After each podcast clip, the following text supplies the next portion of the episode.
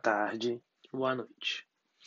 No episódio de hoje, nós vamos tratar de um assunto diferente dos que a gente já vem tratando né, durante esses episódios dessa temporada. Nós vamos tratar de um assunto social e de extrema importância para a nossa sociedade, que é a inclusão social. Quando a gente fala de inclusão social, a gente é muito bonito falar é, incluir. É, eu sou inclusivo, eu incluo as pessoas. Mas fica a pergunta: será que nós incluímos as pessoas? Será que nós sabemos o verdadeiro significado da inclusão? A ONU, que é a Organização das Nações Unidas, estabelece que a deficiência não está nas pessoas com necessidades especiais, e sim na população geral. A partir do momento que nos tornamos os locais onde estamos e convivemos acessíveis a todos os públicos, a deficiência torna-se banal, inexistente, e devemos tirar esse preconceito para dar independência às pessoas. É muito bonita a fala da ONU, porque ele fala, né? A primeira palavra que a gente conhece é deficiência. A pessoa é deficiente física, ela é deficiência mental ela tem deficiência em alguma coisa, ela tem déficit de atenção. Não, essa palavra ela é feia e vulgar. A deficiência está nas pessoas. Agora, as pessoas elas possuem necessidades especiais. Ela tem necessidade especial de andar. Ela tem uma necessidade especial intelectual. Tá vendo como é mais bonito, mais, né? Você não trata a pessoa como se ela fosse menos do que aquilo.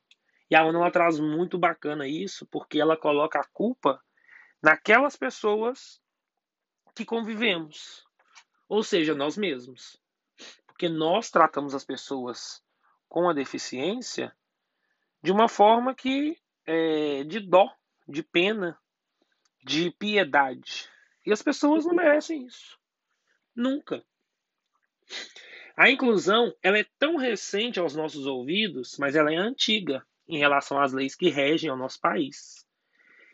A gente tem que tratar a inclusão com respeito e direitos iguais aos, às pessoas com necessidades especiais. Gente, nós passamos muito tempo nos preocupando em tratar de forma diferente aqueles que fogem da nossa realidade, aqueles que parecem diferentes de nós.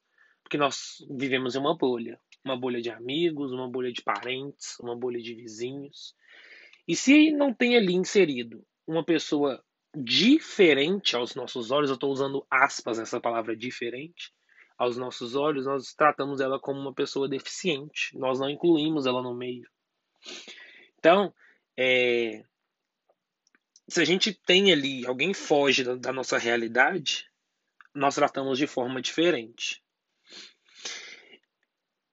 a gente esquece a história de vida dela, a gente esquece os pensamentos, os ensinamentos que ela pode trazer pra gente. Não é porque ela não possui o movimento das pernas, não é porque ela tem uma cor de pele diferente, não é porque ela tem uma orientação sexual diferente que ela é uma pessoa é, estranha aos nossos olhos. Ela é, ela possui um esqueleto, ela possui um sistema circulatório, respiratório, todo igual ao da gente. Ela pode ter defeito em algum sistema? Pode sim.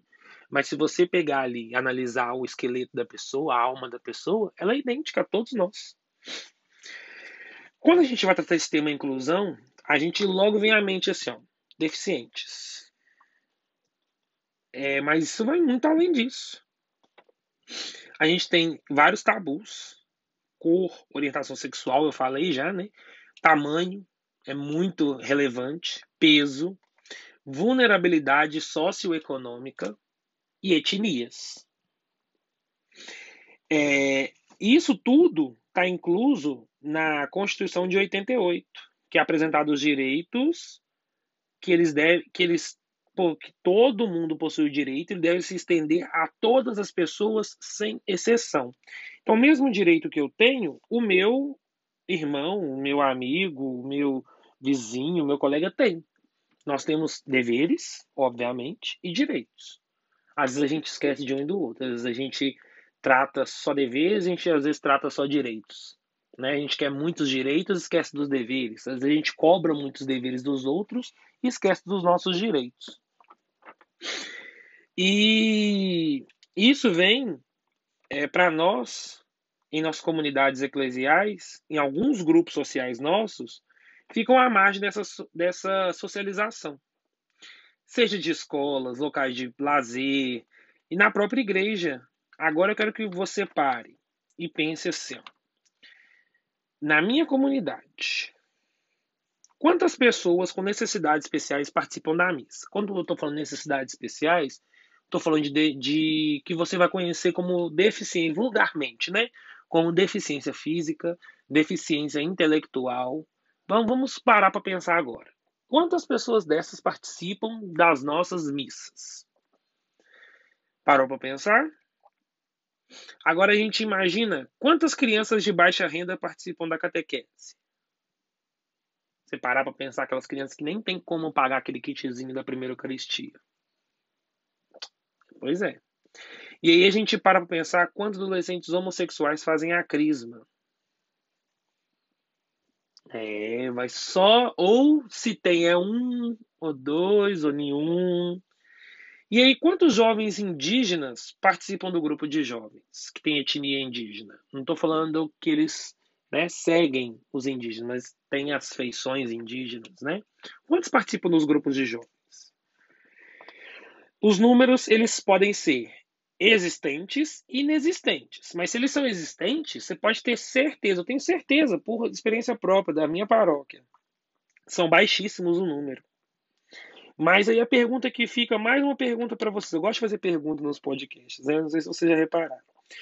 Por que os cristãos, seguidores do modelo da vida de Cristo, não acolhem essas pessoas? Porque se chega uma pessoa dessa, a gente pode até ser acolhedor, mas sempre tem ali um olhar assim estranho, um olhar diferente, né? Não deveria acontecer, porque nós somos todos iguais. Eu acabei de deixar claro isso há um pouco tempo atrás, né? E a gente vai pegar agora, eu vou, vou esse tema ele é muito social, então eu vou tratar muito o assunto social e vou linkar ele com a igreja, com as nossas realidades eclesiais da igreja.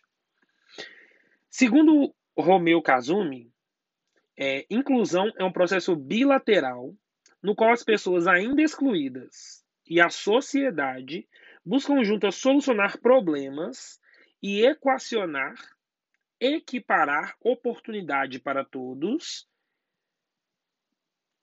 e equiparar oportunidade para todos. Certo? Vocês podem até não ter entendido.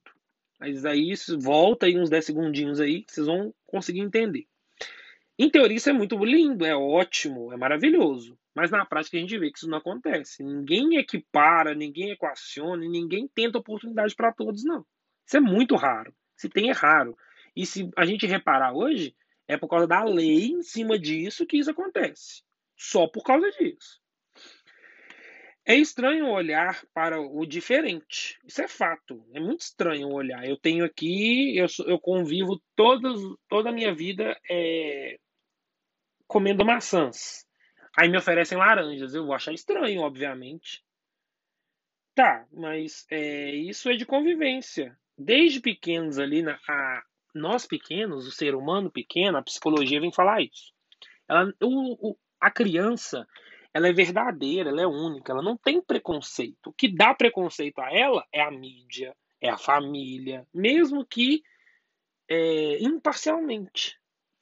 Por quê? A criança observa o pai. O pai, e aí observa o pai, a mãe, a avó, os tios e tudo. E ali, querendo ou não, um comentário aqui, um comentário ali, aquela criança vai absorvendo isso. Não usem a palavra absorver, porque quem absorve é papel de gordura.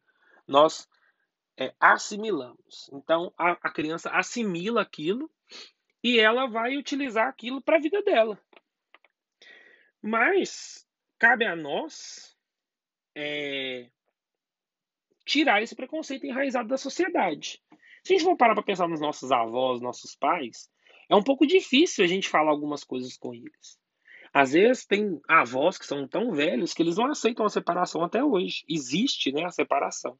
A gente sabe que para a igreja até hoje discutido, a separação é só quem separa é o Papa, né? E tem os motivos, tudo certinho. A gente pode até fazer um podcast sobre isso. Eu acho até interessante esse tema. Mas tem avós, tem aí, tem pessoas que ainda têm bisavós, e eles não vão aceitar uma pessoa separar da outra. É, eles são acostumados a viver assim, eles têm esse preconceito, entre aspas, enraizado neles. Eles não vão aceitar, às vezes, é, uma pessoa é, ter um, um jogo, uns Jogos Olímpicos Paralímpicos, entendeu? Isso é uma coisa já enraizada, que eles são coitadinhos, eles não conseguem fazer nada, e aí eles são difíceis de mudar, porque eles já são do século passado, eles estão indo. A minha mãe costuma muito falar isso: estou indo e você está vindo. Eles estão indo.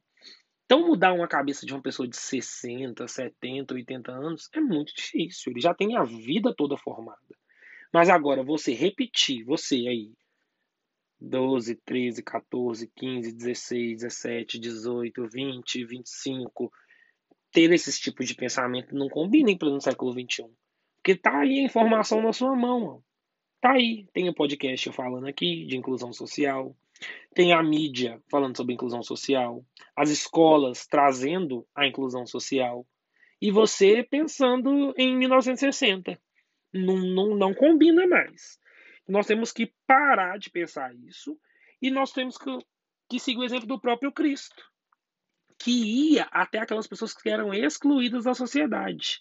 Ele ia aos leprosos, os doentes, os samaritanos, os ladrões. E naquela época, eram as pessoas que precisavam de ser inclusas. E aí Cristo via elas à margem, que a gente utiliza a palavra marginal para uma, uma coisa ruim. A gente sempre fala assim, ah, aquele menino é um marginal. Marginal é aquele que vive à margem da sociedade. Então, essas pessoas que são excluídas, elas estão à margem da sociedade. E Cristo ele vinha e incluía essas pessoas. Ele vinha e curava o doente e falava: "Vai, não peques mais". Ele estava tirando ele da margem incluía ele na sociedade. Nós temos que parar para pensar e seguir esse exemplo de Cristo. Ele não ia até uma pessoa rica e falava assim, ó, vem cá. Ela já estava inclusa na sociedade. Ela já era uma pessoa ali, ó, do meio.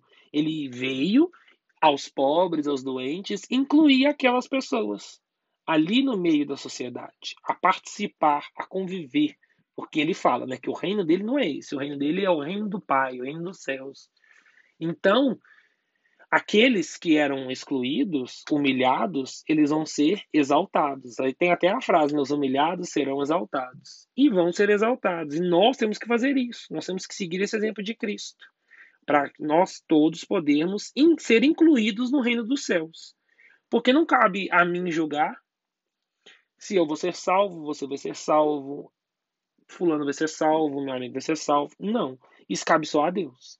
Então, para que que eu vou julgar, ter um pré-conceito, né? Que eu tenho uma pré uma, eu formei um conceito antes, então tenho um pré-conceito daquela pessoa.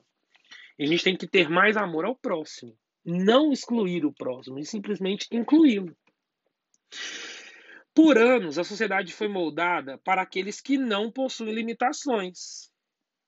A gente vê o quê? A gente vai na casa, tem dois andares, a gente vê o quê? Escada. Aí a gente vê portas estreitas, né, para ocupar mais espaço da casa. Isso também vai se estender ao modelo de educação nosso, ao nosso trabalho, ao nosso esporte e o religioso. A linguagem de sinais, né, que é para as pessoas surdas mudas, ela não é oferecida para todos. O braille também não, porque se eu, que não sou uma pessoa surda muda e não busco ter um curso de libras, eu não vou saber a linguagem de sinais. Quem vai saber isso é quem? É só a pessoa que fez o curso e a pessoa que é surda muda. Cabe a mim o que, Blendo? Cabe a mim estudar isso ver o que, que eu posso fazer para ajudar as pessoas. E esse é um tema bastante atual. Se a gente for voltar um pouco, vamos falar um pouco de educação, que é uma coisa assim, né? Que a gente vê que no nosso país está muito bacana, né? A educação. A gente vai ver na educação que em 1940, entre a década de 40, 30, 40, 50, a gente tinha em Ibirité muito próximo onde eu moro aqui, inclusive. A Helena Antipoff. Helena Antipoff era uma professora, ela veio de fora, e ela trazia essa inclusão social. Ela trazia educação, inclusão social para pessoas que tinham deficiência. Eu vou usar a palavra, eu já falei lá no início que a palavra deficiência não é bacana de falar, mas eu vou trazer a palavra deficiência para vocês levarem na mente. Mas vocês saibam que a palavra certa é necessidade especial. Ela trazia as pessoas com deficiência, as pessoas que tinham déficit de atenção, as pessoas que, que na época eram excluídas da escola, porque a gente sabe que o, nosso sistema de educação, da época da, da nossa avó, do nosso avô, era na base da palmatória. Então, se o aluno ele não fosse, ele, não seguisse a turma, ele era considerado burro, usava orelha de burro, levava palmatória, ficava ajoelhado no milho. E esses alunos eles eram excluídos da escola. E a Helena Antipoff ela pegava esses alunos e levava lá para Ibirité, que é bem próximo aqui, inclusive onde eu moro. E ela tratava esses alunos de forma igual. Ela fazia uma inclusão com esses alunos e ensinava eles. Eles demoravam mais para aprender? Poderiam demorar, porque as táticas dela não eram as melhores. Mas ela trouxe essa inovação da inclusão social para as escolas. Ela criou uma escola só para eles. Que isso a gente vê hoje que é errado. A gente não pode fazer isso. A gente não pode retirar esses alunos e levá-los para uma outra escola. Não, a gente tem que incluir ele no meio dos outros. Isso é inclusão. Mas naquela época é a forma que ela conseguiu de arrumar a inclusão. É o início de uma inclusão. Nós estamos falando da década de 40, está muito próximo da gente. Então, ela não excluía esses alunos, ela trazia para perto deles. E aí é um outro assunto que gera muita polêmica, também relacionado ao mundo da educação, concurso e tudo, é as cotas. As, o, o objetivo das cotas é diminuir as diferenças econômicas, éticas e educacionais. E aí, é, faculdade, universidade, cargo público, concurso, banco. E aí, a gente, ao invés de tratar isso com irmandade, amor ao próximo, a gente trata isso como problema. A gente falou assim: ah, tá tentando roubar a vaga. Não é assim, gente. Se eu for olhar para outra pessoa e ficar é, problematizando ela, eu quero que ela fique igual a mim. Nós somos diferentes é isso que faz é, a sociedade crescer, é isso que faz a, a sociedade caminhar. Eu vejo na outra pessoa outra outra pessoa, outra outra forma de pensar, outra aparência. Eu eu eu gosto daquela pessoa, eu vou amar aquela pessoa. Agora, se eu quero olhar para o outro e ver a mim mesmo, eu estou querendo amar só a mim. E esqueço de externalizar esse amor, que é o que Cristo faz. Ele externaliza o amor pelas pessoas. E a inclusão social, ela é muito ligada à igreja por conta disso. Porque é o ato de incluir, é o ato de você amar o próximo, é o ato de você desejar ao próximo tudo de bom, aquilo que você deseja para você. E nós ainda, em pleno século XXI, nós temos ainda que aprender a respeitar e conviver com aquilo que, para a nossa visão, é diferente. Nós somos todos seres humanos e filhos de Deus. E é o que eu disse. Se eu quero olhar para o outro e ver eu mesmo, eu estou sendo egoísta. Eu tenho que olhar para o outro, respeitá-lo e amá-lo da forma que ele é. A gente tem que olhar as diferenças do outro, nós temos que enxergar o Cristo ressuscitado, que morreu na cruz para que não houvesse mais esse tipo de coisa. Não quer exclusão, ele quer inclusão. Quero que a gente termine esse podcast de hoje com esse pensamento. Será que eu estou sendo inclusivo ou será que eu incluo aquilo que apenas me favorece? Fica esse pensamento, fiquem com Deus e até o próximo episódio.